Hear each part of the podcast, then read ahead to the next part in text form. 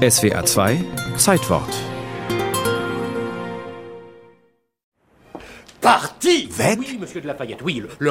Ja, Monsieur de Lafayette, der König ist weg. Rêve. Das gibt's doch nicht. Ich träume wohl. je me suis permis de venir vous réveiller, c'est que la nouvelle court déjà. à Nein, ich habe mir erlaubt, euch zu wecken, weil die Nachricht schon in aller Munde ist. Wenn ich das Fenster öffne, könnt ihr den Tumult hören.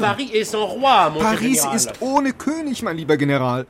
General de Lafayette, der Held des amerikanischen Freiheitskrieges, hat am Morgen jenes 21. Juni 1791 allen Grund zur Beunruhigung.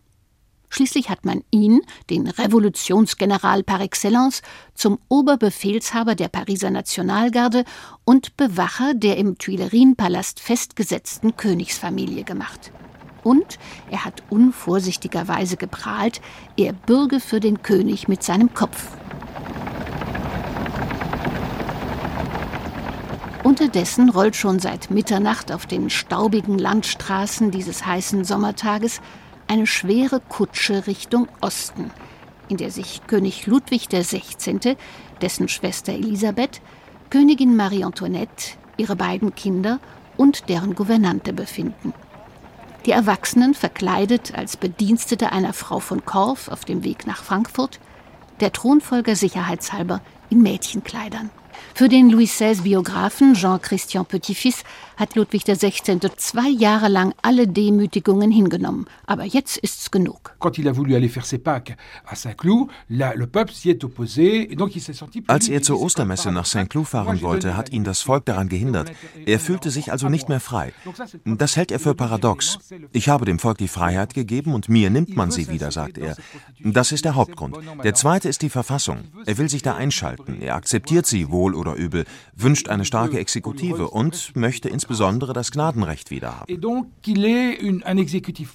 Schließlich ist Ludwig XVI. nicht entgangen, dass die Verfassung einer konstitutionellen Monarchie, an der die Revolutionäre seit 1789 arbeiten, seine Rechte immer mehr beschneidet oder zu leeren Hülsen machten. Halt!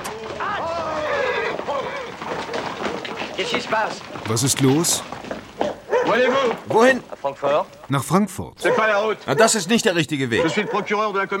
Ich bin der Gemeindevorsteher von Varennes. Ihr Pass. Meine Brille. Fahren Sie vor bis zu meinem Haus. Niemand steigt aus. Ne. Varennes im Argonner Wald, 23 Uhr abends. In Saint-Menehould, der letzten Etappe, hat der Postmeister die Pässe nicht kontrolliert. Als kurze Zeit später der Bote aus Paris eintrifft, wird er stutzig. Und wenn nun diese Familie in der Kutsche aufs Pferd und querfeldein hinterher, nach Varennes. Nur eine Viertelstunde vor den Flüchtlingen gibt er dort Alarm. Der König ist verhaftet. Militärs, die nicht in die Puschen finden, Pferde, die nicht da sind, wo sie sein sollen, immer mehr aufgeregtes Volk und Unentschlossenheit überall. Tatsächlich endet der königliche Fluchtversuch endgültig und kläglich im Hinterzimmer des Krämers Soos im lothringischen Varennes. Doch im Grunde ist auf den staubigen Landstraßen Ostfrankreichs auf den Tag genau eineinhalb Jahre vor der Enthauptung Ludwigs das Königtum untergegangen. Der Romancier Alexandre Dumas schreibt schon 1869, was die seriösen Historiker erst heute genau belegen können. Die Straße von Varennes ist der Gipfel des Königtums. Es brauchte 704 Jahre bis dahin, aber nur 19 Monate für den Abstieg von Varennes zum Revolutionsplatz. Als Ludwig XVI. die erste Stufe der Treppe des Krämer Sauce betrat, setzte der Unglückliche den ersten Fuß auf die Stufen zum Schafott.